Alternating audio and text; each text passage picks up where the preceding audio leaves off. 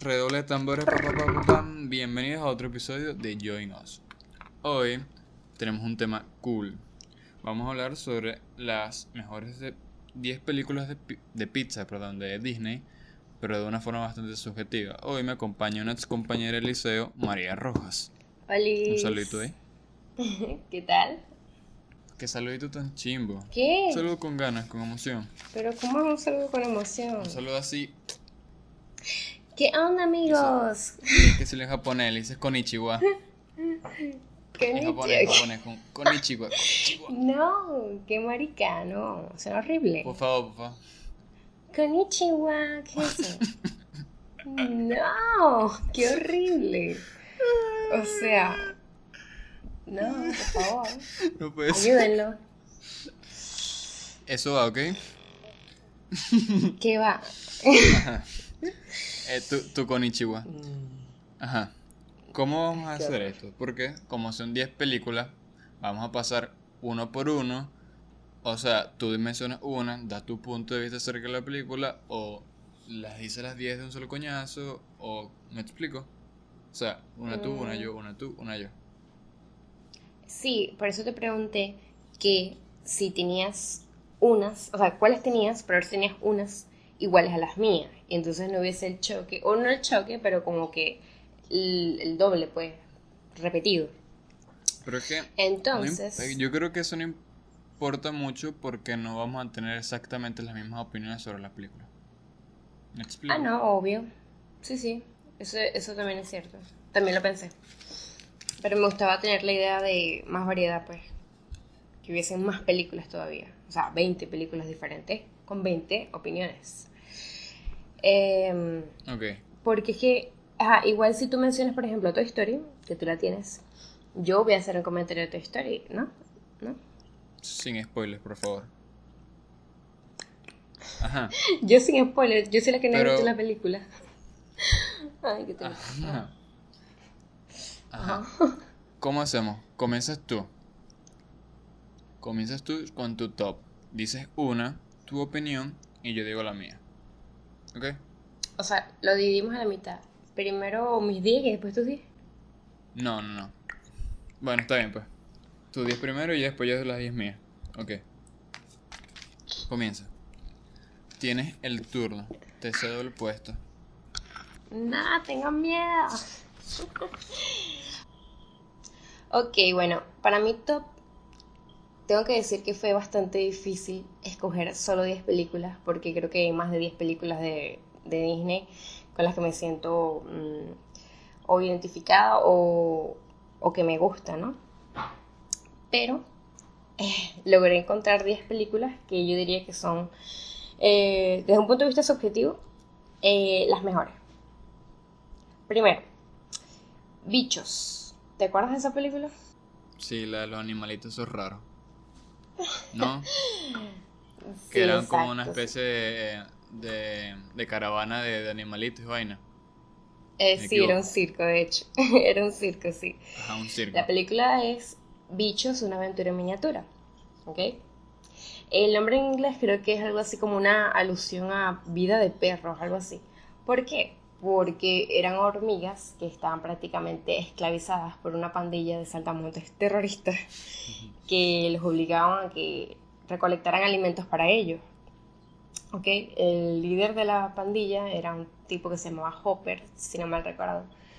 Y este, hay una hormiga que destacaba entre el grupo que se llama Phil, que es un personaje que me gusta mucho porque eh, él era muy ingenioso e inventaba eh, cosas, máquinas que los otros miembros del, del hormiguero, pues, o de la colonia, lo veían extraño.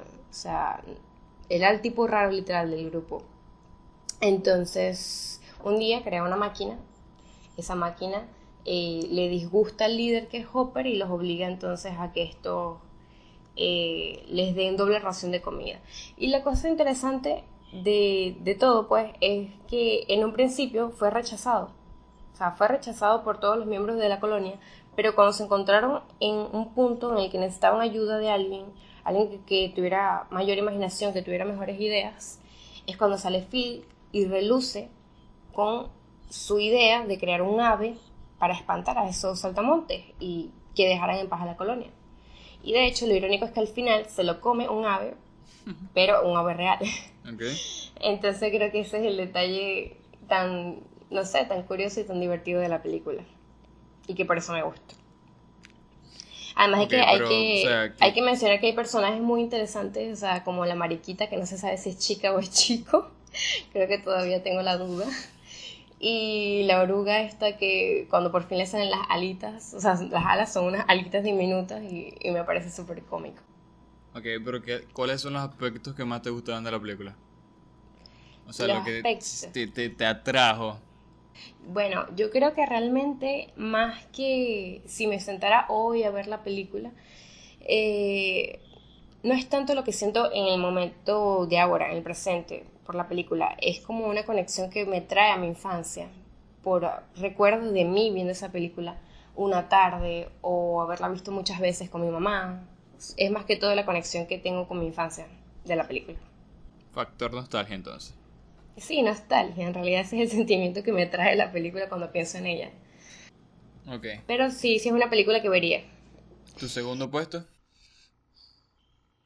En mi top número 2 tengo Tierra de Osos. Esta película. Coño. no me acuerdo de esa película.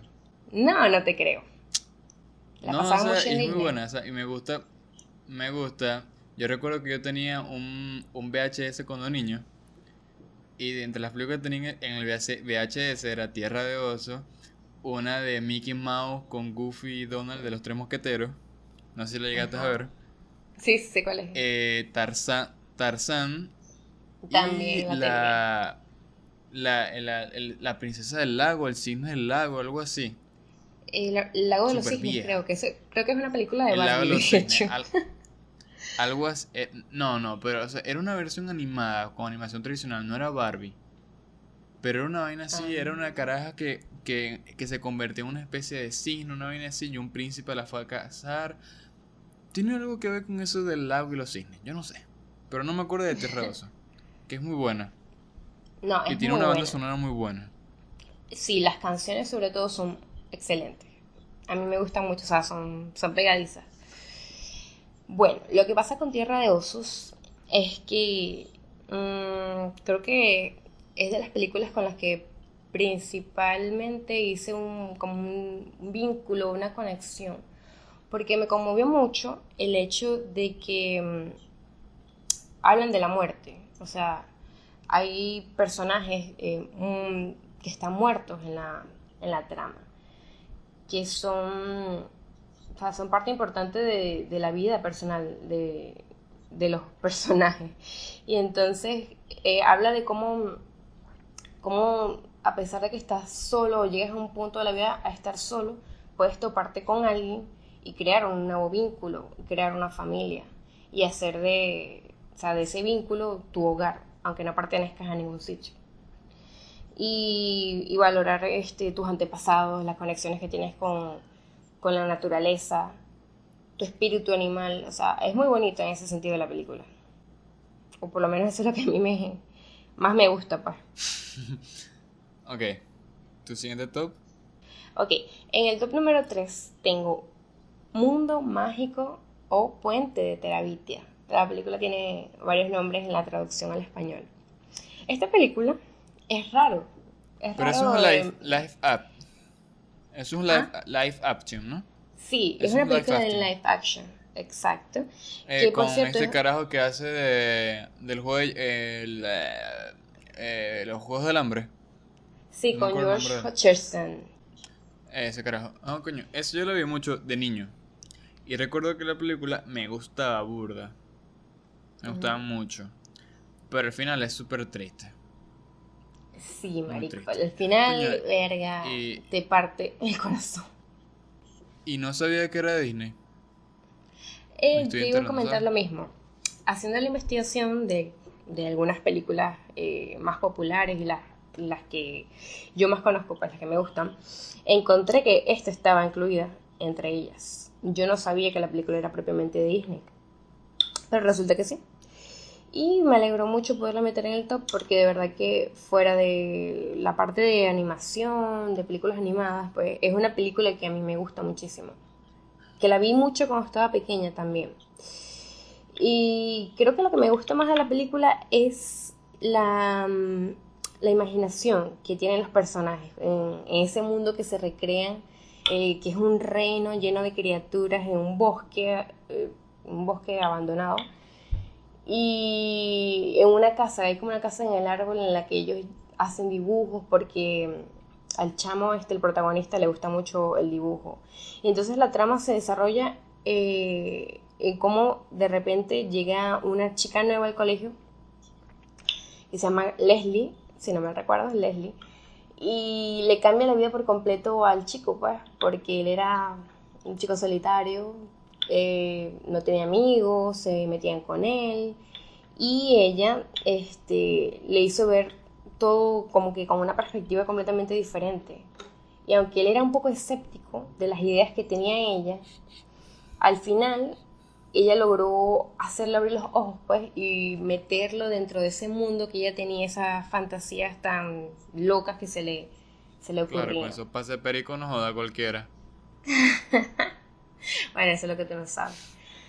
Este, y el desenlace de la película es bastante triste, sí, porque al final la chica muere y él queda pues, con, toda, con todas esas ideas que ella le, le regaló, pues, que le dejó en vida. Y pasa a ser, mm, a ser más unido con su hermana menor, y, juntos como que forman parte de ese nuevo, de ese nuevo mundo pues que creó Leslie originalmente. Entonces es una película muy, muy, muy linda. ¿En la película no le gustaba la profesora de música, algo así? Ahora que estoy recordando. Sí, sí, exacto. O era de arte. Ve, no es por nada, pero yo a esa actriz le tengo muchísima rechera por culpa de esta película. Porque básicamente fue culpa de la profesora de que no tanto de la profesora, también del protagonista, pero en parte de la profesora, eh, que el carajito, como estaba embobado por la tipa, porque la, la caraja es muy bonita, sí, em, no invitaran a Leslie a una salida que ellos tenían el día en que Leslie fallece, porque ella intenta cruzar un puente que este chamito y ella habían construido hacia esa casa en el árbol, en el bosque donde estaba el reino que ellos habían creado, y la caraja se ahoga. y no tenía a quién pedir ayuda porque literal estaba en medio del bosque y el carajito estaba con la tipa en una exhibición de arte, una vaina, y el chamo se siente súper, súper arrepentido por eso, pues. Y me da mucho corto. Siento que la culpable es la maldita la de, la de 500 días con ella. Con el 500, sí, 500 días con ella o 500 días con Summer. Es esa actriz, ¿no? Eh, sí, la que es con este. El entre, una entrega inmediata. ¿Cómo es que se llama el carajo? Eh, yo, eh, Joseph Lee Gordon. Que sale en. Ese es 500 días con ella. No me acuerdo de otra película. Él sale en Batman. En Batman, la última. Ajá, él es Gordon. Él es Gordon. No, él no es Gordon. Él es Robin. ¿No? Él es Robin. Mm, ah, sí, sí, sí, cierto. Él es Robin, él es Robin. Le queda el legado a él. Le, queda, le queda el legado a él. Cierto, cierto. Ajá. Ajá. Exacto. Ok, ¿tu top 4? Ok. Para mi top 4 escogí La princesa y el sapo. Es muy chévere, muy chévere que haya una historia de una princesa, porque es una princesa, en el mundo de Disney, pero con una historia tan, no sé, tan chévere como la historia de Tiana. Porque es un ejemplo de, la mujer, es un ejemplo de la superación. Ella era una, una, chica, pues, que desde pequeña mm, creció con valores muy bonitos por parte de su padre, porque era una persona muy humilde y nunca fueron unas personas muy adineradas. Entonces, Cuenta la historia de cómo Tiana lucha por su sueño de crear su restaurante y cómo a diario se esfuerza trabajando para poder reunir esa suma de dinero que necesita para abrir su local, que es un local como una fábrica abandonada que ella piensa eh, restaurar, pues remodelar y, montar allí su, su tan soñado restaurante porque le gusta mucho la cocina. Entonces es como una historia en contraposición a las historias normales o eh, más populares de princesas. O sea, es de una perspectiva completamente distinta. Me gusta mucho porque es una película que está muy llena de cultura, sobre todo hacia las tradiciones de, de Nueva Orleans. En este caso, meten mucho la parte, en la parte musical, en la banda sonora, lo que es el jazz y diferentes instrumentos eh, relacionados con el género. Pues. Entonces, la banda sonora por ahí, la música, la ambientación está muy bien hecha. Eh, creo que es lo que más me atrae, uno de los puntos más eh, atractivos de la película.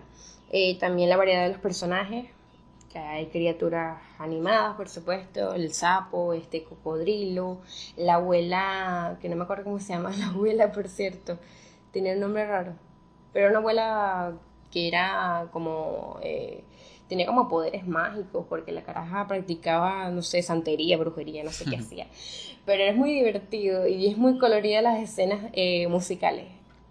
Entonces creo que me gusta porque es una película de princesas, pero diferente y un ejemplo de esfuerzo femenino. ok. Ok. Siguiente. Ok. Next, please. Okay. ok. Para el top 5 no podía faltar que escogiera una película de Tim Burton. Porque pasa que soy fanática, pero súper fanática de sus películas más allá de, de por el estilo eh, gótico en la mayoría de las películas y sombrío en, las tramas eh, y también de la, de la, ¿cómo se? Del físico de los personajes. Es porque sencillamente eh, me parece que el carajo está muy loco, que tiene muy buenas ideas. y bueno. Tengo un presentimiento de... que elegiste el cadáver de la novia. No, acabo de decirte el extraño mundo de Jack. Ah, no te dije. no lo dije cuando, cuando lo mencioné. No te paré bola. No. No podía meter el cadáver de la novia porque el cadáver de la novia no es de Disney. Ya esas son películas aparte de él. Él, de hecho, realizó muy pocas películas con Disney. O sea, Frankenweenie creo que fue la última. película me gusta mucho, mucho de él. Bueno, y estoy casi seguro que es de él. Es la que hizo con este carajo, el que estaba en problemas legales con Amber Heard, eh, en live action. Pero eh, papá, ya, va, action. ya va, ya eh, va, ya va, ya va, Edward Manos de Tijera. ¿Sabes cuántas películas tiene Tim Burton con Johnny Depp? O sea, tiene como siete películas. Edward Manos de Tijeras. Creo, creo que es con de Tim Burton. Sí, sí, Eduardo Manos de Tijeras. Y con Winona Ryder, la bellísima Winona. Ajá. Bueno, para los que son fan de ella. Esa película es demasiado buena. Es brutal esa película. Es, genial porque es tan diferente, el personaje es tan. No sé, fuera, fuera de. No sé, es muy loco, pues, es muy loco. Em, pero ajá, no estoy hablando de esa película. ah. El extraño mundo de Jack es una película que incorpora la técnica de stop motion una técnica que mm, creo que no se había probado muchas veces antes. Es una técnica que lleva muchísimo trabajo. O sea, la película creo que tardó unos cuatro años en grabarse. Ah, verga. Porque cada figura tiene que realizar una, una cantidad de movimientos milimétricos y son fotografías que se capturan de cada escena. Para tener una escena de cinco minutos pueden pasar horas horas tomando fotos en movimiento. Sí, pues, es una santa ladilla, pero yo admiro a ese hombre por el esfuerzo que hizo en esa película y por el resultado, por supuesto, porque me encanta la película. Ok, entonces es una película eh, oscura, eh, porque habla sobre el Halloween, sobre el, culto a los muertos, eh, diferentes monstruos y criaturas que aparecen allí, bastante interesantes en cuanto a personalidad y en cuanto a aspecto físico. y bueno, trata de una persona que es Jack, el rey Skeleton, que simplemente llega a un punto de su vida en el que se siente inconforme con, con, su, con su vida, pues. ya no, no le gusta lo, lo que hace y quiere reinventarse. Entonces una noche se pierde en el bosque y se encuentra con una especie de, de punto mágico en el bosque en el que hay diferentes puertas en las que se puede llegar o se puede teletransportar la persona a diferentes sitios donde hay diferentes tradiciones, eh, diferentes, mm, no tradiciones, diferentes fechas célebres. En el caso de él, él vive en el mundo del Halloween, ¿ok? En el caso de, de la puerta a la que él entra, es al mundo donde existe la Navidad. O sea, la Navidad es prácticamente todo el año. Más, supongo que se celebra en un solo año. No sé, eso no lo tengo muy claro. El punto es que él se redescubre con un nuevo mundo en el que hay cosas diferentes, en el que se celebra algo distinto y secuestra a Santa Claus para hacerse pasar por él. Y prácticamente adopta su idea de celebrar eh, el Halloween, pero desde una perspectiva diferente. Es como una mezcla entre el Halloween y la Navidad. Es, raro. Sencillamente es muy raro. Pero creo que lo divertido de la película es, es eso, es, la técnica del stop motion que me parece que destaca sobre muchísimas otras películas. Es muy diferente. Em, el arte, o sea, el, trabajo artístico que se hizo para diseñar los personajes y sencillamente lo entretenido de, la historia. Ya. Yo recuerdo haber visto esa película de niño, pero era muy tipo, que la pasaban mucho, tipo 2008, 2009, ¿sabes? Así que realmente no tengo así un recuerdo claro, es un muy, muy vago lo que tengo en mi cerebrito sobre esa película, pero sí recuerdo haberla visto. Que no me gustaba mucho tampoco, la verdad. Bueno, yo recuerdo que la película en sí me causaba cierto, como cierto asquito. Y te lo digo porque ese diseño del stop motion hace que los personajes se vean un poco, no sé, como un poco, eh, como que muy crudos, como que muy, no sé, el aspecto tiene que ser un poco desagradable. Sí. Ok. Y bueno, la banda sonora de la película, la banda sonora de la película también es algo que mm, me gusta mucho. O sea, son, son pegadizas las canciones. Y bueno, ya. Para el top 6 escogí El libro de la selva. Eh, esta película tiene una versión remake, ¿no? En live ya action. Va. Ya va. ¿Qué? ¿De dónde tú sacaste las películas, Juan? O sea, yo siento que las mías son películas súper comerciales, ¿sabes? Esas que pasan a cada rato en televisión, porque tú estás sacando unas vainas del, del baúl de los recuerdos. No, pero ven acá, no lo estoy haciendo a propósito. O sea, te estoy diciendo sincera, son mis películas favoritas. Ahora, te digo, ¿por qué? ¿Por qué me gusta el libro de la selva? Es una película poco popular dentro de las películas de Disney, pero sigue siendo uno de los clásicos bastante eh, reconocidos, yo diría. El libro de la selva tiene una canción que es súper pegadiza, que no sé si la recuerdas. ¿La recuerdas? ¿No? No soy fanático del libro de la selva. No me gusta mucho. Mm, es en serio, ¿no te acuerdas la cancióncita que decía? Busca lo más vital nomás, lo que has de precisar nomás. Olvídate de la preocupación, ¿no? No soy, no soy fanático de esa película. Si te soy sincero, no recuerdo haberla visto ni siquiera completa. Ok. Bueno. Lo siento. Bueno. qué, es, qué decepcionante, qué desilusión. Lo que me gustó más de la película. No sé qué es lo que me gustó más de la película, la canción nada más. Pero es válido, es válido. Por ejemplo, yo tengo una película que, que me gusta burda. Es por la canción. Por la banda sonora. Ok, creo que me, habías mencionado antes un poco de eso. O sea, la trama me da mucho culo, pero es que la banda sonora es demasiado buena. Bueno, en este caso particular es nada más una canción la que me gusta, ok. no todas. Ni siquiera me acuerdo de las otras. La verdad que la película la vi hace años. Pero la película me trae ese sentimiento otra vez de nostalgia. Porque me recuerda muchísimo a mí de pequeña viéndola, a mi infancia y las películas viejas que pasaban en Disney. Entonces, como que está ahí como, como ese re- pequeño recuerdo de, de las primeras películas de Disney que llegué a ver, sencillamente. Ok. Ajá. Top 7.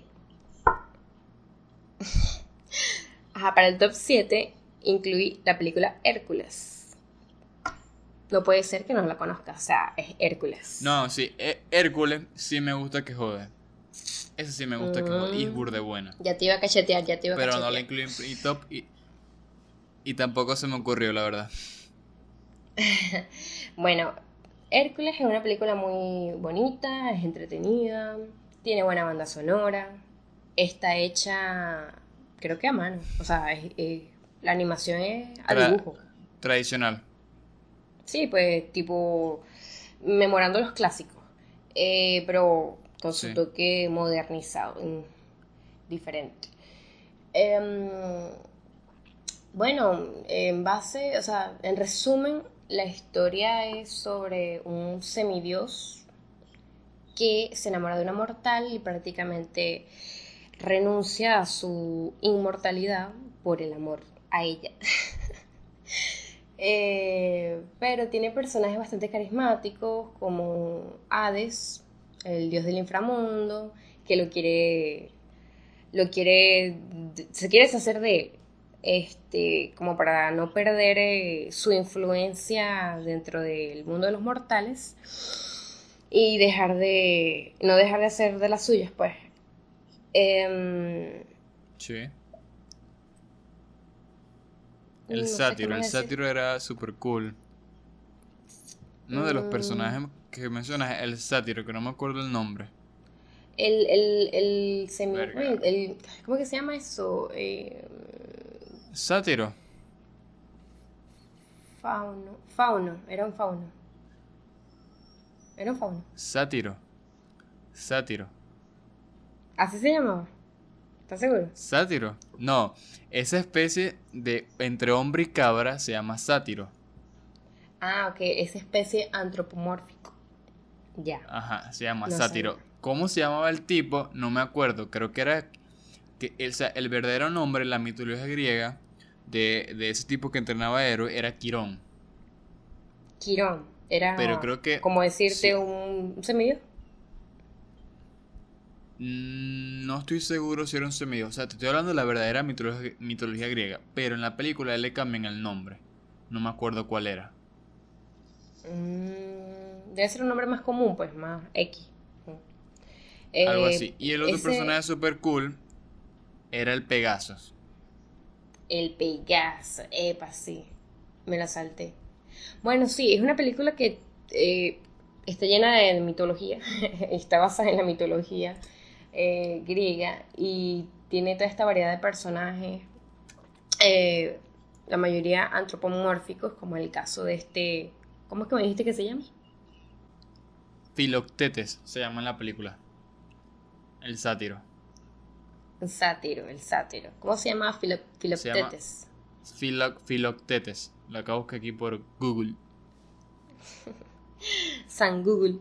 Este, y bueno, el, el- ah, bueno, otro aspecto interesante de Hércules es que, bueno, él era un chico muy, muy delgado, muy flaco, era, era muy débil, porque mm, Hades hizo de las suyas para, para quitarle esos eh, beneficios de, de semidios, esos poderes que tenía, y entonces era delgado, era débil, y todo el mundo se metía con él, se burlaban con él, se burlaban de él, perdón.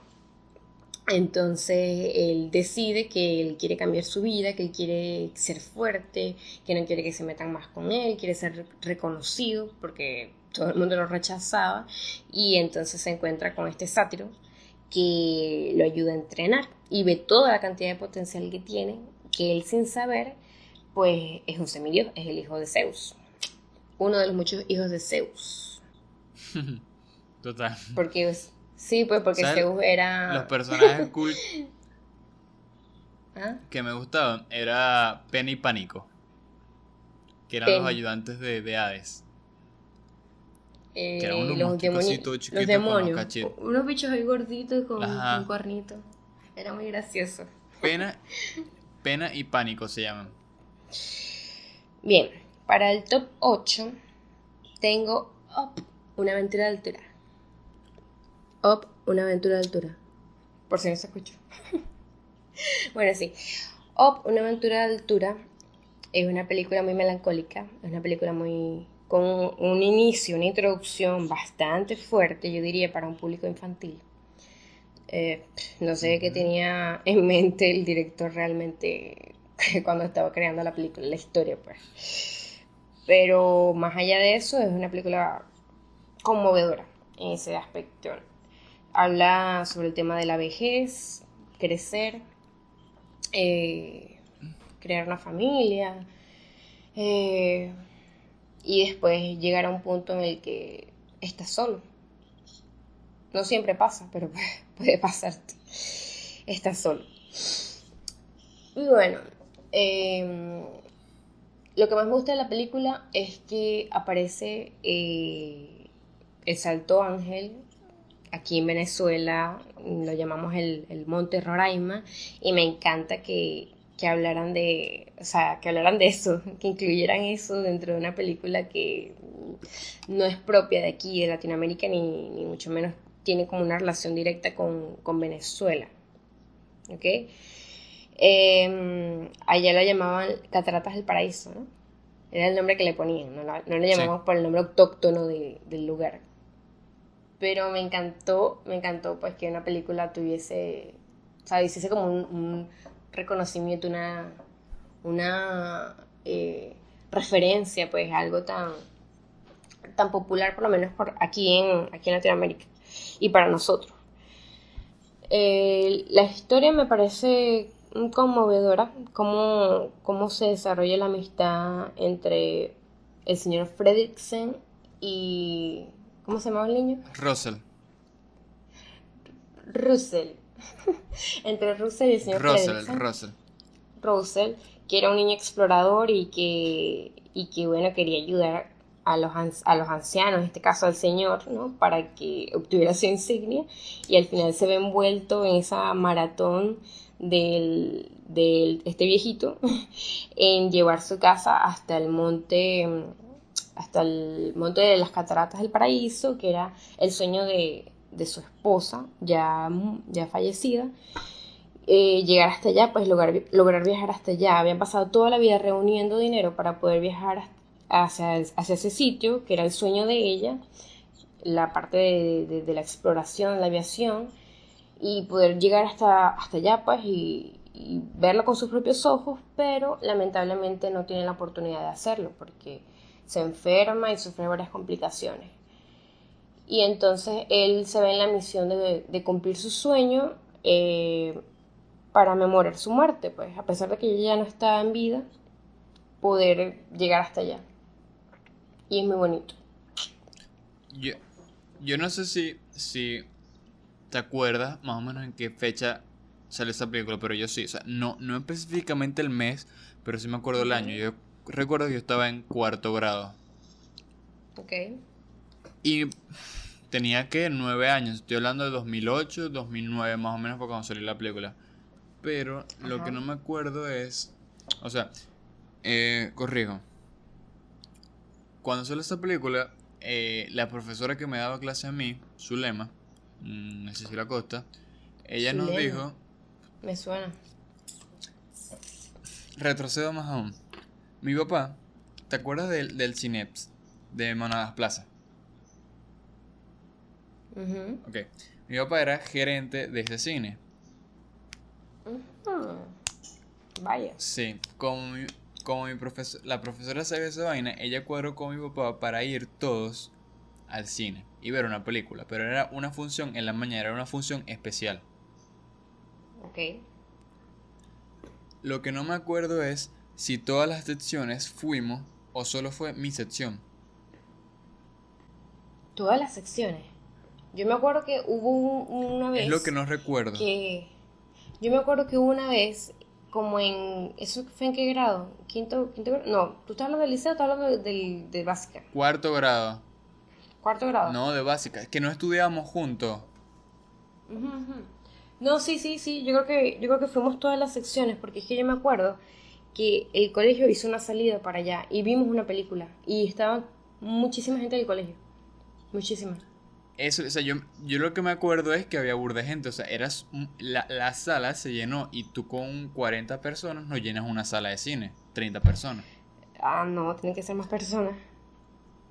Ajá. Pero la película que vimos fue Up. O sea, me, esa vaina me quedó aquí metida. Quiere decir que la primera, vez que vi esa película estábamos todos ahí juntos, o sea, toda la gente del Cecilia Costa. Sí.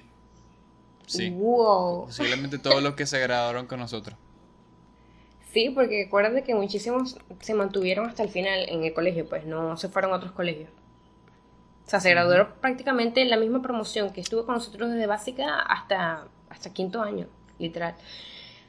O sea, que muchas de esas personas, wow, fueron las personas con las que nos graduamos, qué loco. Dato curioso. Dato curioso. Pues sí. Qué chévere acordarse de eso, de verdad. Creo que además se apreciar un poquito más la película. ok. Bueno. Top 9. Para el top 9 escogí Chicken Little. ¿Te acuerdas de Chicken Little? ¿Cuál?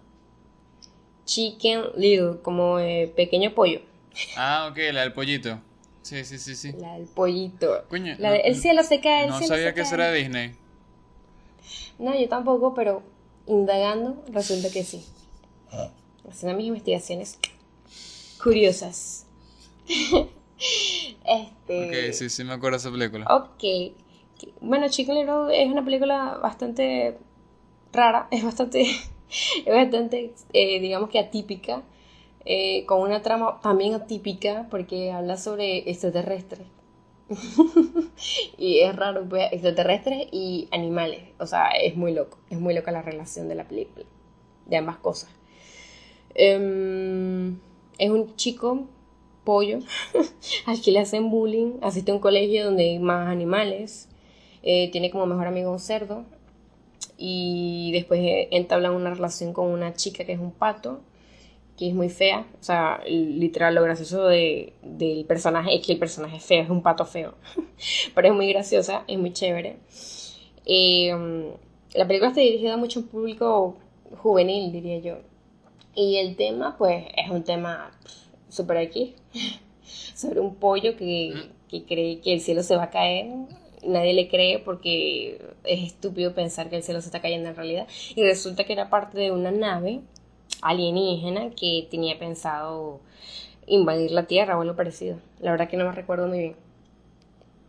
Pero es graciosa, es una película muy graciosa. Y también tiene eh, una parte que creo que hace como un homenaje a Freddie Mercury. Creo, porque el pollo sale en su cuarto cantando We are the champions, pero creo que hay una versión eh, modificada de la canción. Y eso me gusta, pues. No, no. Es chévere. Es esa, es esa. ¿Sí? Y la canta tal cual. Es porque en la película recuerda que el carajo eh, está en un campeonato de béisbol y le pega un batazo a la pelota y recorre todas las bases y vaina y al final queda safe. Y el papá entra con él y canta- comienza a cantar esa canción. Sí, sí, sí. Sí, es We, Sí, We Are the Champions de. Queen.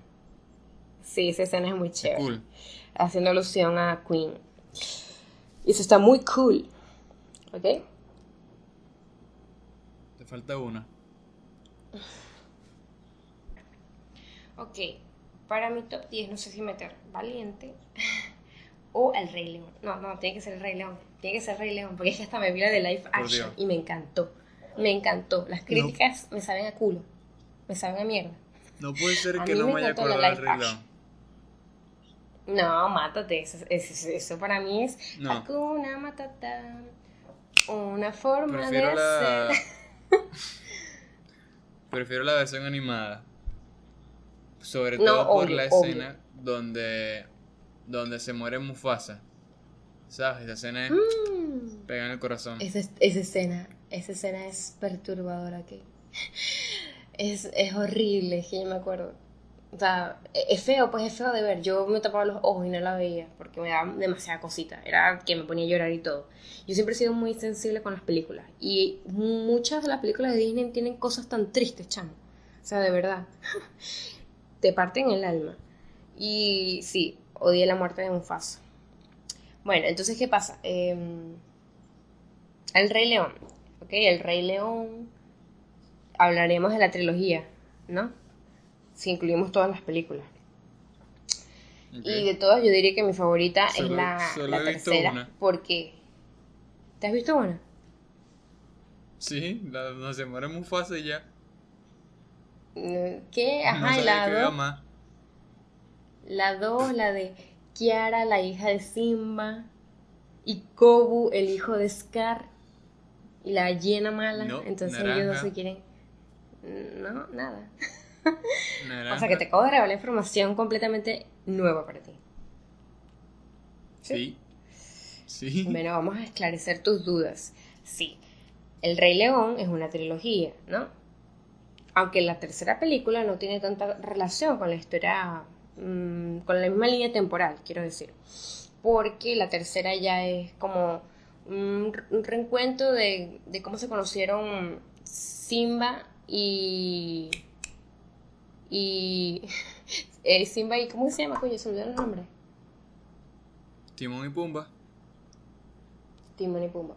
Ajá, de cómo se conocieron Simba y Timón y Pumba, ¿no? Después de que eh, Simba queda solo y a la deriva, ellos lo adoptan, entonces eh, así es la tercera película, pues es eso.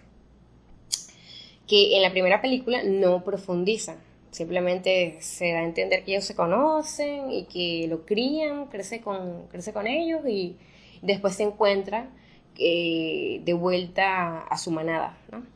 Bueno, me encanta la película, me encanta. O sea, son leones, son una manada de leones, pero no sé. Es genial, pues es genial la historia de, de la tradición de Scar, el tío de Simba a Mufasa, que era el rey león, porque él quería ser el rey, pues él era el hermano creo que menor y no sé por qué razón no podía ser el rey él, sino que era su hermano. Y le tenía envidia, o sea que es una historia que habla sobre la discordia entre hermanos. Y cómo ese odio lo llevó, ese odio irracional lo llevó a asesinarlo. Y a desterrar o prácticamente abandonar, dejar solo a Simba haciéndolo creer que él era el culpable de la muerte de su padre y, haciéndolo pensar que, todo el mundo le iba a rechazar, la gente de la manada. Y entonces él crece solo, crece aparte y ya en el futuro vuelve a su manada y restituye su, lugar como rey, como un auténtico rey. Y es genial. y bueno, al final sale mostrando a Kiara, que viene siendo su nueva hija y viene siendo como que la predecesora de él, a pesar de que ella es una leona y no un león, o macho, pues quiero decir. Y es muy bonita, sí.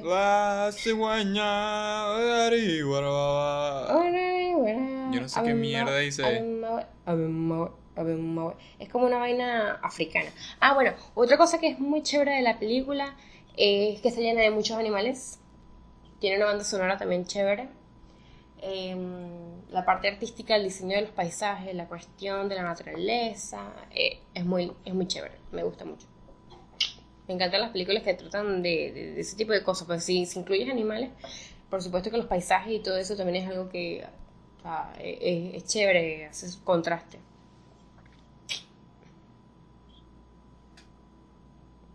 Y bueno, sí, ese fue todo mi top. ¿Terminamos con tu top 10?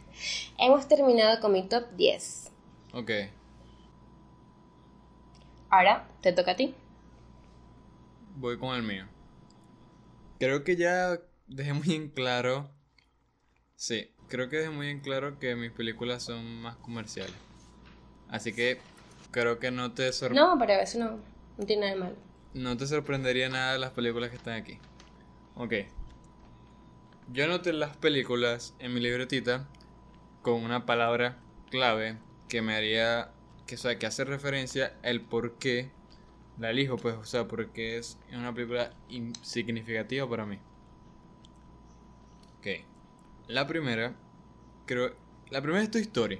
Dos, en específico. ¿Por qué? Como te comenté de mi VHS, entre las películas que tenían el fucking VHS era Toy Story 2. recuerdo que el VHS en mi casa estaba en la sala. Cuando yo, no, yo llegaba del colegio, lo primero que hacía era, me servían el almuerzo, ponía mi película de Toy Story 2 y nada más reproducía la escena del, del viejito cuando le vuelve a coser el brazo a Woody y le, le borra en, la, en, la, en, el pie la marca de Andy. Era lo único que amo, amo esa escena, amo esa escena. ¿Sabes por qué? Porque hay una versión que son como cortometrajes de Pixar en la que está incluido ese viejito. O sea, ese viejito es como que un personaje relevante en el mundo de Pixar. Entonces que apareciera en la película mm, es genial. Es genial. Bueno, esa escena quedó como que súper grabada aquí en mi cerebrito.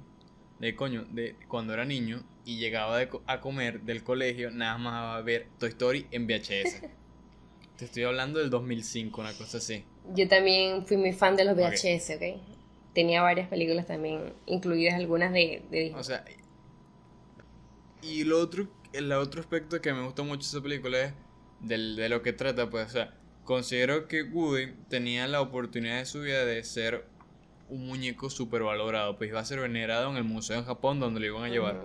Pero aún así, teniendo todas esas oportunidades, decidió quedarse con su amigo con vos. Ok. O sea, y eso habla mucho, o sea, para mí, para mí habla demasiado. De la amistad, de, la amistad. Sí. Y se me hace una película muy cool. En mi top 2 tengo a Tarzán. Creo que sacaron una segunda película de Tarzán que se basa nada más en la vida de él cuando niño. Que es un asco. ¿Hablas de Tarzán 2? No me gusta. Sí, eso no me gusta. Yo nada más hago referencia a Tarzan 1.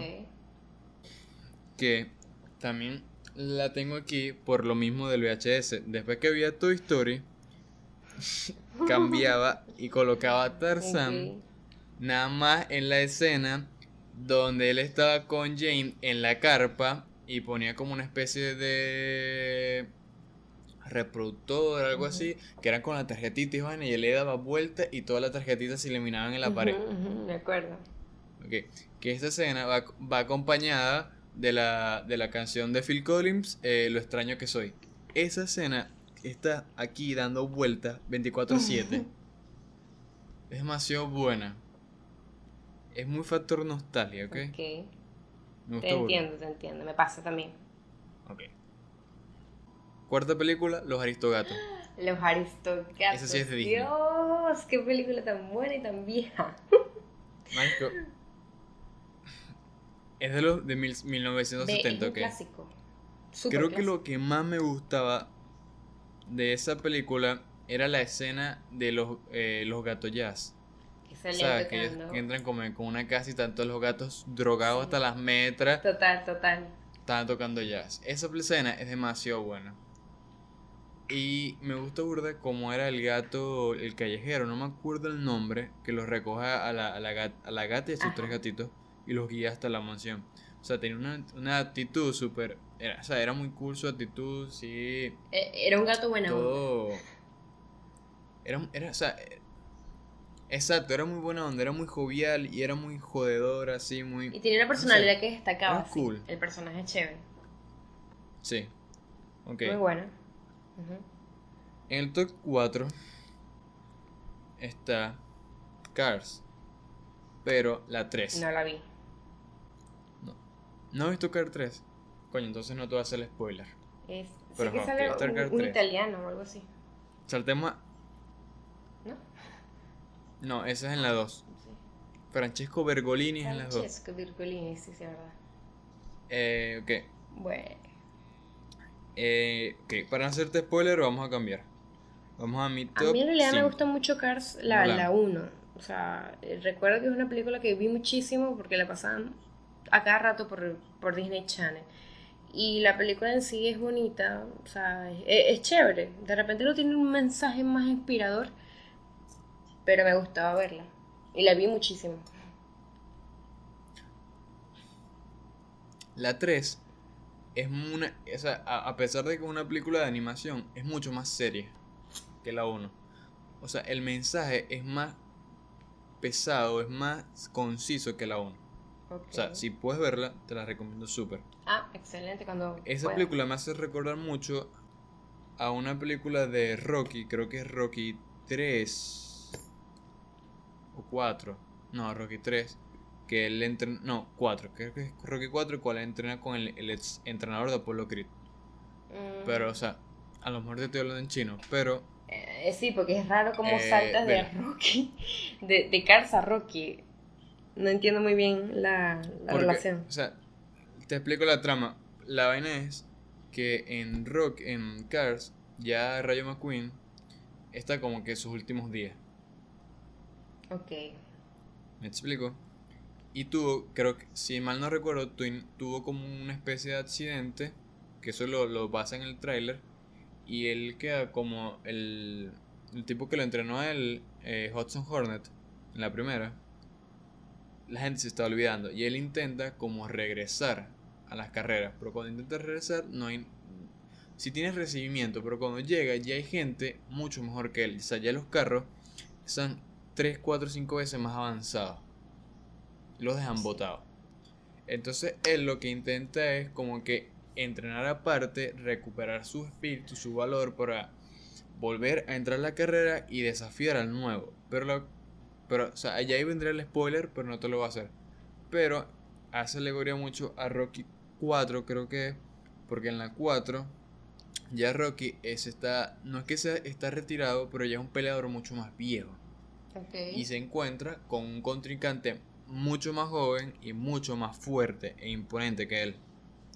Y él tiene que retirarse a entrenar como lo hacía cuando era joven, correr, o sea, machacarse el cuerpo para poder volver con mucho más fuerza. O sea, por eso es que se me relacionan las dos películas, Ok, tiene, tiene que son muy buenas las dos, la verdad.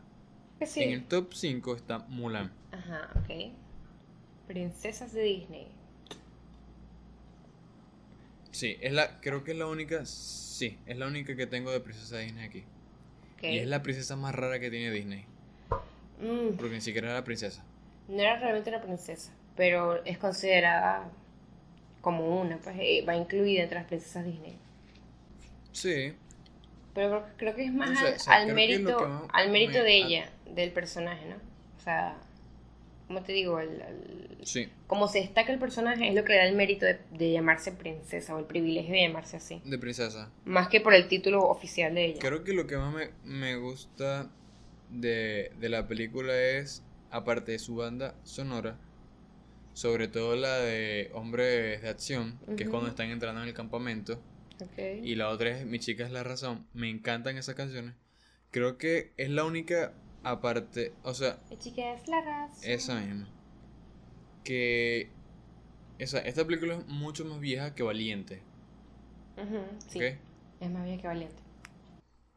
Y creo que fue la primera y en la temática es parecida.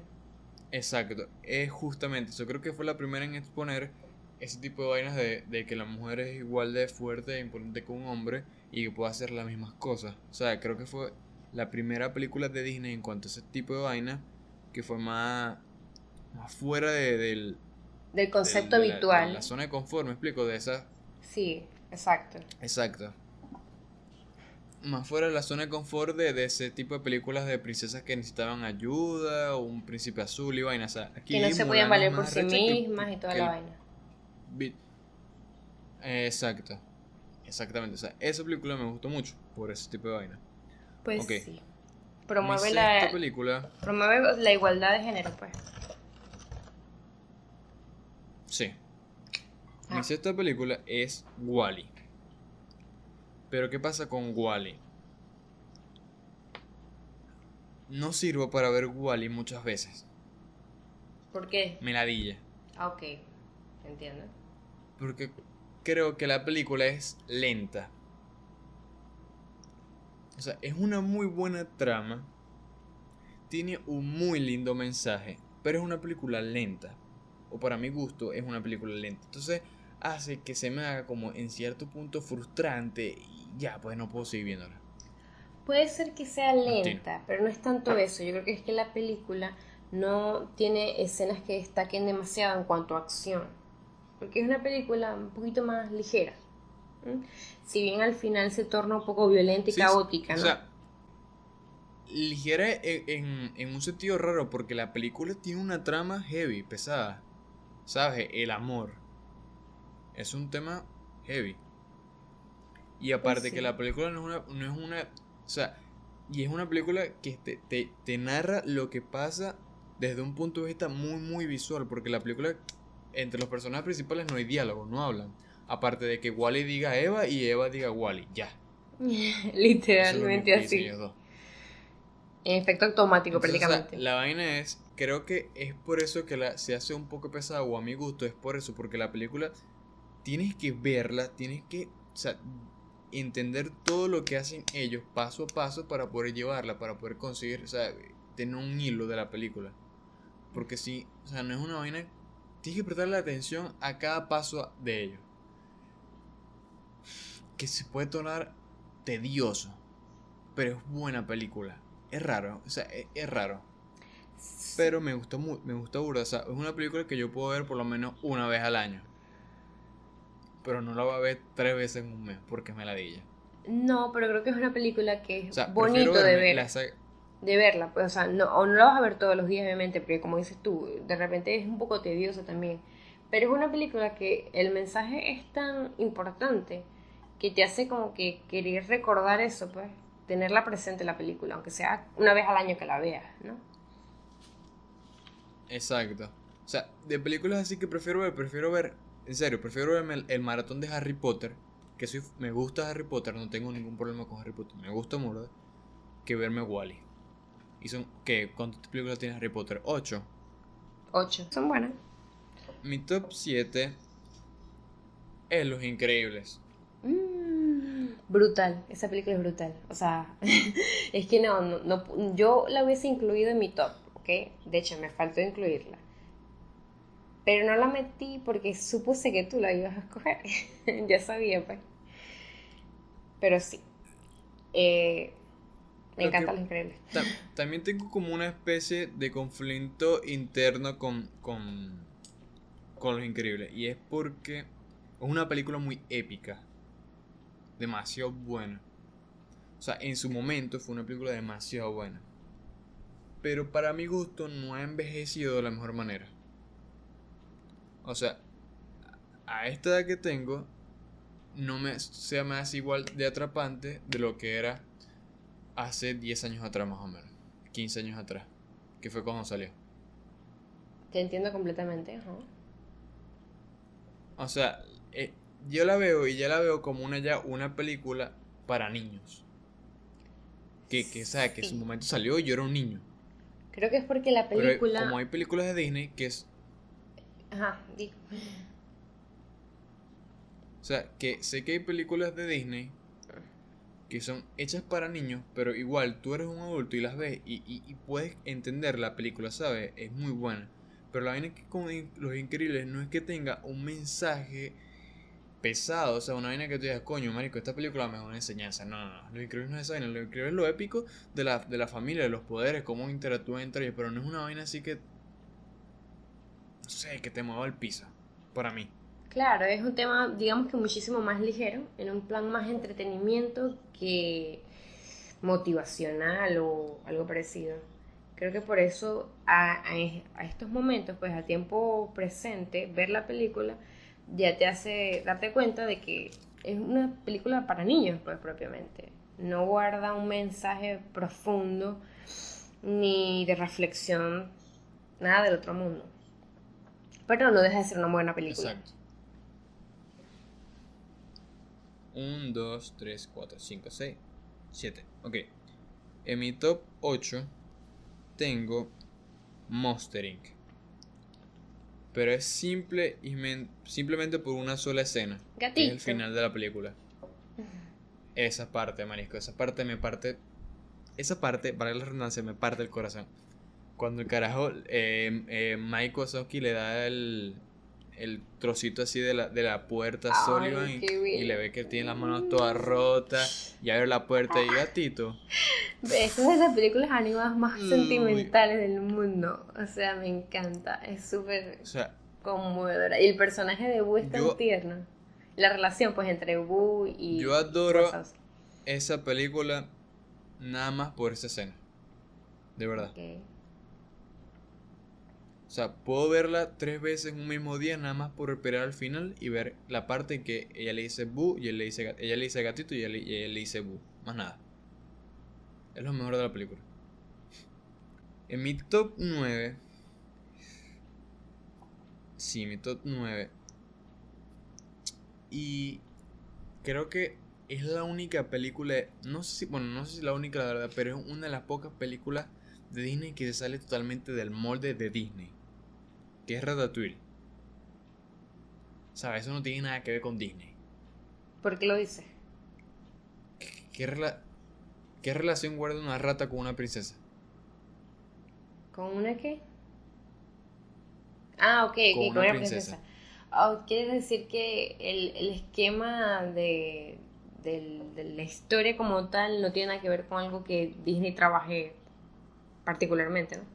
Exacto. Ni o sea, tampoco es- tiene que ver con algo fantástico, totalmente- ni con algo heroico, ni... O sea, es algo muy No, o sea, natural, muy... sí o sea, si tiene su sí parte de, ¿cómo se dice? De creatividad, porque estamos hablando de, de una rata, pues es algo ficticio, ¿no? Pero eh, es como que es muy atípica, pues muy atípica de Disney, la historia. Exacto. O sea, es una película fantástica en el sentido de que caja una rata cocinando. Perfecto. Ok. Pero Irreal. si tú te vas mucho más al mensaje de la, de la película, que lo explica el, el, el carajo este, el crítico Anton Ego, que es que se basa, el mensaje es que cualquiera puede cocinar. Y entonces, o sea, lo que te eh, ¿cómo te explico? No es que cualquiera puede cocinar en el sentido literal de la palabra, sino es que cualquiera pueda... eh, me enredo, me enredo yo al decir esto. Cálmate, O sea- cálmate. ajá. Es que él cita, él cita, el Eh, crítico cita algo importante allí, es que- al final. ¿No? ¿Te acuerdas? Exacto. ¿Cómo es que dice? Ya déjame ver si me acuerdo. Sí, o sea, ¿qué es eso, pues? Que, Em, cual- que cualquiera puede cocinar, pero él no lo dice de la forma literal. De no que, no que cualquier ser No, pueda hacerlo, sino que, que cualquier no cualquiera puede cual- cocinar. Y dice, eh, un gran artista, eh, ¿cómo es? Un gran artista puede provenir de cualquier lado, pueden ir de cualquier lado. pero no cualquiera puede ser un gran artista. No, no, dice, no cualquiera puede cocinar, o no cualquiera puede ser un gran artista, pero un gran artista puede provenir de cualquier parte. Algo así. Exacto. Algo así. Entonces, ¿Sabes? es Esa wow. película tiene un mensaje muy cool. Y con eso, pues, que la película se sale, se sale del molde de Disney. O sea, no es, no es más de lo mismo. No es una película de fantasía de un superhéroe. No es una película de un dios, ¿sabes? Es algo distinto. Totalmente Sí, distinto. sí, rompe, rompe el esquema eh, común, frecuente y digamos que cliché de las películas de Disney. Y creo que es lo que le hace destacar entre el montón. Y es una. Sí. Y, y que es una historia, o sea, tranquila, pues no es una vaina de que el tipo se vaya a echar coñazo con tres carajos y no sé, el tipo está en una cocina cocinando. Es más como una película de drama, yo diría, tiene su parte dramática. Sí, Sí, pues, sí. Pero es muy buena, me gusta burda. Me Too. Y la última, que creo que es mi película favorita, la película que más amo en este mundo, que la puedo ver 256 mil veces en un mismo día, si es que me da el día para verla, es El Planeta del Tesoro. Que Vaya, irónicamente, irónicamente la película en su momento no fue recibida con buenas críticas o de la mejor forma. Por lo de Pero la ha sido transición. la ¿no? única película de Disney. Sí. Pero ha sido la única película de Disney que ha envejecido de mejor forma. Y te explico por qué. Explica bien. O por, por qué yo lo veo así. Es la, es la- para mí es la película de Disney que toca el, un punto más serio. ¿Sabes? Un punto super heavy. Porque si te das cuenta, la mayoría de los personajes de Disney, personajes principales de Disney, son personales, personajes que son huérfanos de alguna forma. puede ser huérfano de padre, de madre o de ambos, ¿verdad? Y que ellos por sí solos van y resurgen en la vida y logran hacer lo que, lo que quieren ser, qué sé yo, la princesa o quiere ser un héroe, lo que sea. Pero en este caso de este, de este tipo, el tipo es un huérfano, igual que el resto. Pero en medio de la película, o sea, la travesía de él hace que esa parte huérfana de él se, se asocie o de, se enganche del villano, ¿sabes? Él como que se, no sé si se, la palabra no es enamorar, se cautiva del villano, de Jack Silver, la película. Claro, crea como lo, ve como un ídolo, ¿no? Algo así, como que idolatras al villano y es algo que es bastante, bastante raro, pues, en, en una trama, ¿no? Que eso, que eso suceda. Porque generalmente esas películas de Disney, el héroe o el, o el personaje principal lo hace todo por sí solo. Exacto, es independiente. Por lo Pero en esta, en esta película, ese carajo llega a lo que es porque lo guían. O sea, el tipo lo, lo agarra en la mano y le dice, tú eres lo... O sea, llega hasta aquí, vas, vas a hacer esto. Y la, lastimosamente que lo llegue es el villano. O sea, es como que tiene una relación de, de padre con el tipo. Una vaina que no tenía. Que hace que la evolución del personaje, de ese personaje, se haga más heavy. Porque te estás cautivando por lo que no, por alguien que no deberías, porque es la persona que te va a joder al futuro. Pero sin embargo fue el que, sin embargo fue el que lo es el que lo guía, es el que lo orienta durante todo ese, ese proceso, ¿no? Del adaptarse, del crecer y desarrollarse como, como, como persona, ¿no? Como individuo. Y es bastante fuerte la idea de que por más que esa, esa persona tenía muchas buenas intenciones y, y después de todo fue el que moldeó la personalidad del, del, de protagonista, ¿no? Y quien lo motivó, de hecho, a, que se superara, eh, al final termina siendo el tipo mal. Es el tipo que, aunque no tenía malas intenciones con el chico, eh, tenía corrompido el corazón. Tenía malas intenciones fuera de eso. Entonces, eh, a pesar de, de ese hecho, el personaje crea un vínculo muy fuerte hacia él, que es inevitable este, que rompa pues ese, esa unión. Que existe como que un odio hacia el personaje por más que él, sea malo. Simplemente no está eh, en, de acuerdo con su posición. Hay una frase de esa película que no recuerdo en qué, escena específicamente Jack, Jack, Silver se la dice a James. Pero es una vaina así como... Eh, eh, algún día cuando seas un hombre vas a tener que izar las velas y, tomar el timón de tu propio barco.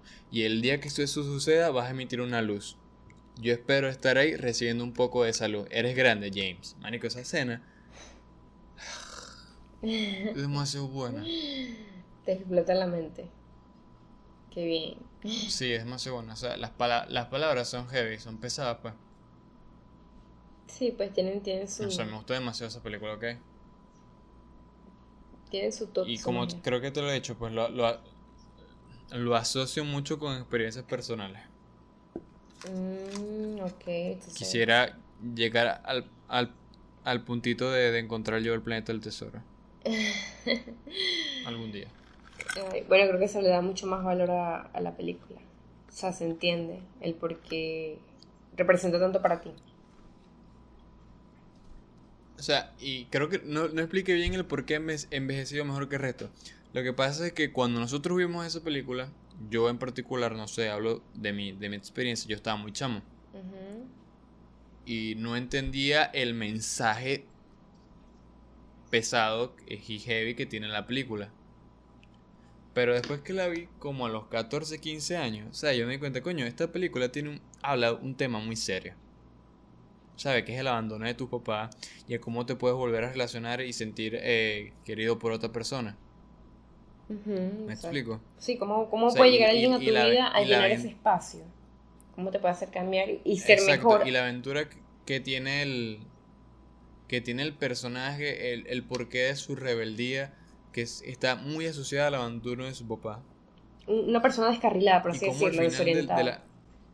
Exacto, y como al final de la película, que aunque el que lo guió fue el villano, el carajo corrige sus actitudes, ¿sabes? Y forma, llega a ser creo que capitán de un navío o algo así, y, o sea, su vida la cambió completamente. O sea, eso no te hace pensar que muchas veces el héroe puede ser el villano. No sé, creo que es parte del mensaje, ¿no? Pero es que, o sea, el, villano, irónicamente, fue el que llegó y lo puso, y lo, lo puso en el buen camino. Exacto. Es un choque, es un choque bastante. Es, es raro. Sí, es fuerte de asimilar, digamos. O sea, creo que la película, eso es lo que me gusta, porque la película, a, pesar de que te define de quién es el villano y quién no, o sea, quién es el villano y quién es el bueno, es muy realista en el, en el punto de vista de que cualquiera puede ser bueno y cualquiera puede ser malo, y, y realmente todo depende de las intenciones que tú tengas, pues. Porque el carajo lo que quería, el Jack Silver lo único que quería era el oro. Y eso lo llevaba a tomar ciertas acciones, pero aquel en el fondo no era malo. No. Si hubiese sido malo, no, no, hubiese sentido afecto por James. Mm, es como que hace revelar las dos caras que podemos tener las personas. Cuando hablamos de dos caras en un sentido figurativo, ¿no? De que, o sea, cada quien tiene sus pros y sus contras. nunca nadie es muy bueno o muy malo. ¿no? Ambos, o sea, ambas cosas están presentes. Todos los seres humanos tenemos un lado bueno y eh, de repente un lado no tan bueno. Por esa referencia al lado malo. Y creo que eso es lo que pasa con este villano. Es como un antihéroe. Algo así. Y, o sea, es muy distinto a la mayoría de las películas de Disney porque la mayoría de los villanos de Disney son villanos que son malos sí o sí. Y realmente son son así porque hasta por... Primero que a veces ni siquiera explican el por qué son así. Y, y cuando lo explican son caprichos estúpidos. Pues sí. Por ejemplo, la, la de enredado. Sin, necesidad. Es como decirte eh, rebelde sin causa. Sencillamente no tiene una explicación muy en concreto del por qué son malos. Aunque en el ejemplo que, o sea, en un ejemplo que te podría poner cuando me dijiste Los Increíbles, que no sé en qué número de tu top está, por cierto. Pero cuando hablamos de Los Increíbles, el, villano, ¿no? Él se vuelve malo porque se desilusiona, ¿no? Eh, él tiene una expectativa, una expectativa de su héroe, de su ídolo, de la persona eh, que, con quien se sentía identificado. Entonces, cuando tiene su primer encuentro, se encuentra decepcionado y desilusionado por el recibimiento que le da su héroe.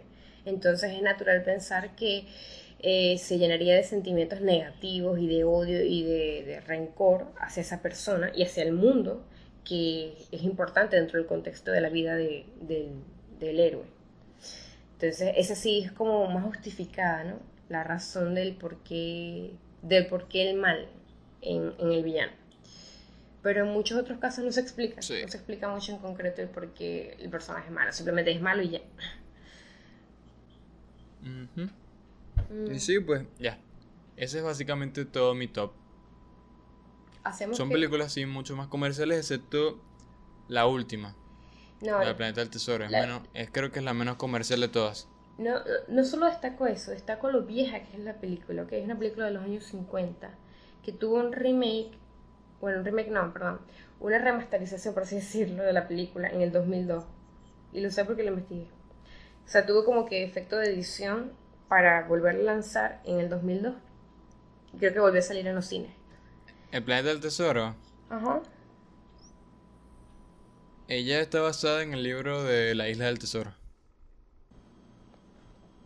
¿Algo más que agregar? Que me encanta La familia del futuro, pero no la mencioné porque no estaba entre las películas que busqué. Pero me acabo de acordar. Coño, sí, es, Me acabo de acordar que esa película sí es de Disney porque al final sale un mensaje de Walt Disney que dice, no sé qué vaina de los problemas en tu vida, no sé qué, camina hacia el futuro. Y decía Walt Disney. O sea que la frase era de Walt Disney. La película está basada en sus, sus pensamientos, su ideología como persona. Y es una película que me gusta mucho. O sea, habla de ciencia ficción, viaje en el futuro, la familia, eh, la importancia de creer en ti mismo, de superarte. Es linda. Sí, sí, es muy buena. Pero bueno, ya. No, sí, es muy buena. Y la- las canciones también son chéveres. Bueno, no tiene tantas canciones. No es sí. musical, no. Pero nada. ¿Alguna otra cosa que agregar? No, que estuvo divertido el tema de hoy. Podemos dar por concluido la charla de hoy. eh, sí. Digo, es que estuvo muy chévere eh, poder hablar de este tipo de cosas que nos transportan un poco a la infancia, pues nos transportan un poco a ese niño interior que tenemos todos y que a pesar de que ya somos adultos, tenemos responsabilidades, estamos enfocados en otras cosas, Lamentablemente. nunca, nunca está de más, eh, sí, pues lamentablemente, eh, no está de más sentarnos una tarde a disfrutar una de estas películas que nos, nos hacen recordar con, con bastante eh, nostalgia y bastante cariño a nuestra Sí. infancia y otras épocas de nuestra vida. Sobre todo la nostalgia cool. con este tipo de películas. ¿Sabes? Es la infancia, básicamente. Ujú. Y creo que crecimos viendo ese tipo de vainas. Sí, no, claro, claro. Entonces, concluido el tema, podemos finalizar el episodio de hoy. Buenas noches. Hasta luego. Ok, sí, te vamos a meter allí. Creo que. mm, para ver. Es que, es que ay, todavía hay películas que no están incluidas en el top y que sé que no voy a poder incluir en el top. Que me da mucha rabia porque también me gustaría mm, hablar de ellas, pues incluirlas. Sobre todo porque son películas que son poco valoradas. O sea, no tuvieron mucho reconocimiento, pues ya sea porque no salieron en la época en la época en la que tenían que haber salido o porque sencillamente no captaron tanto público. Pero me parece que son películas que hay que reconocer. Una de esas películas es Atlantis. Ok, no sé si te pero- acuerdas. Sí, sí me acuerdo de Atlantis, pero como, como la libro de la selva, no recuerdo haberla visto completa. No es de mis películas. Coño, te estoy diciendo que tú estás sacando unas vainas todas raras. Las mías son súper comerciales, las tuyas son una vaina ahí. No sé, no sé, tan rara. Ah, o sea, no te gustan mis películas, estúpido. Habla claro. No, o sea. no es que estén mal. No que estén mal. Pero no son el tipo de, no son el tipo de películas que tú le vas a preguntar a un carajo en la calle o una persona en la calle y te va a decir, me gusta, me gusta el libro La Selva, es mi película favorita de Disney. What? O sea, te van a decir, Bueno. no, que me gusta Cars, me gusta el, el, el- lo increíble. pero es que me estoy basando en las películas Positivo. mm, que me gustan y que, y que de repente no, no son no son las más puteadas, ¿me entiendes? No son las más pinche comerciales, porque no quería meterme con la parte comercial, porque entonces podría decir que todas las películas comerciales me gustan. Si te soy sincera. Todas las películas comerciales de Disney. ¿Tú sabes quién, se- sabes quién me puede decir? ¿Sabes quién me puede decir que le gustan las películas de Tim Burton, la que mencionaste ahorita? Los emos del Mm. 2009, que andaban con sus chapitas en- del, del, del, de, de, de Jack que pegaban en el bolso. Por Dios. Con el cabello así No, de lado de no, verga. no. Todo cortado. Na- Nada que Ey, ver, negativo. te lo digo- negativo. Ve, yo tengo, ve, yo tengo Te, un la- primito. te lo digo. Yo tengo un primito que tiene Ajá. 7 años y le encanta el extraño mundo de Jack. Y es un niño de 7 años, papá. No nació en la época en la que existían los re- emos. Ese carajito no debe de saber lo que es un emo. Y le gusta la película. Revísenle la muñeca para ver si no se está película. cortando. No, no, yo no estoy diciendo que sea mala. Yo no estoy diciendo que sea mala. Sino que en la Ah, época en que ah, salió, lo que estaba de moda era ese moda. Estaba de moda los emos. O sea, de bolas que todo lo que estaba relacionado con el arte gótico iba de la mano con los gustos de, la, de las corrientes en esos momentos, que eran los emo, y no sé, los metaleros, yo qué sé, esta gente que, que, que es así toda dark. Pero eso no quiere decir que la película sea solamente para ese tipo de personas, pues una película, una No, película no. entre muchas. Y muy buena, o sea, por cierto. no estoy diciendo que la película sea mala. No estoy diciendo que le sea mala. Sino que son películas, o esa en particular, igual que Atlantis, que para mi gusto, o sea, para mí son películas raras. Y, y raras no, no en mal sentido, sino raras que no son películas, o sea, tú no vas a comparar el impacto que tuvo, por ejemplo, Cars o Los Increíbles con la- el impacto que tuvo esa película de Tim Burton. Que posiblemente el director Tim Burton sea siete veces mejor que el director de, eh, de Los Increíbles, que no sé ni, no tengo ni puta idea de quién es. Mm, Pero no sé, o sea, la, o sea, la, la película en sí creo, creo que fue más comercial la de, la de Los Increíbles, sin desvalorizar la otra. ¿Me explico? Entonces, por ejemplo, yo en mi top tengo son películas así. ¿Por qué no O sea, me dijiste está me- eso, pues? ¿Por qué no me dijiste, escoges películas pinche comerciales, no escojas películas No, no, eh, no, no, no. underground? O sea, como mis películas son underground, No, no, entran en el top. Ridículo. No, no, eh, es que eh, no, no, es que salió de pinga porque eh, entonces elegimos películas totalmente opuestas. Posiblemente, pero eso no quiere decir que O sea- sea por el hecho de que unas sean más populares que otras, sino porque tus gustos No, y los no. míos de repente son distintos y ya. Son distintos. Sí, sí. O sea, no, no estoy, no estoy en desacuerdo contigo, pues, sino es que para mí son películas raras. Ya. Eso es Yo todo. creo que me gustan las cosas raras, por eso es que las puse. Ok. Ay. Ajá, tu top 7 es Este- Atlantis. ¿Por qué? No, mi top 7 no es Atlantis. Yo, yo te mencioné Atlantis para ver si te acordabas de esa película. Ah, ok. Más no está. No está en el top. No, vamos a poner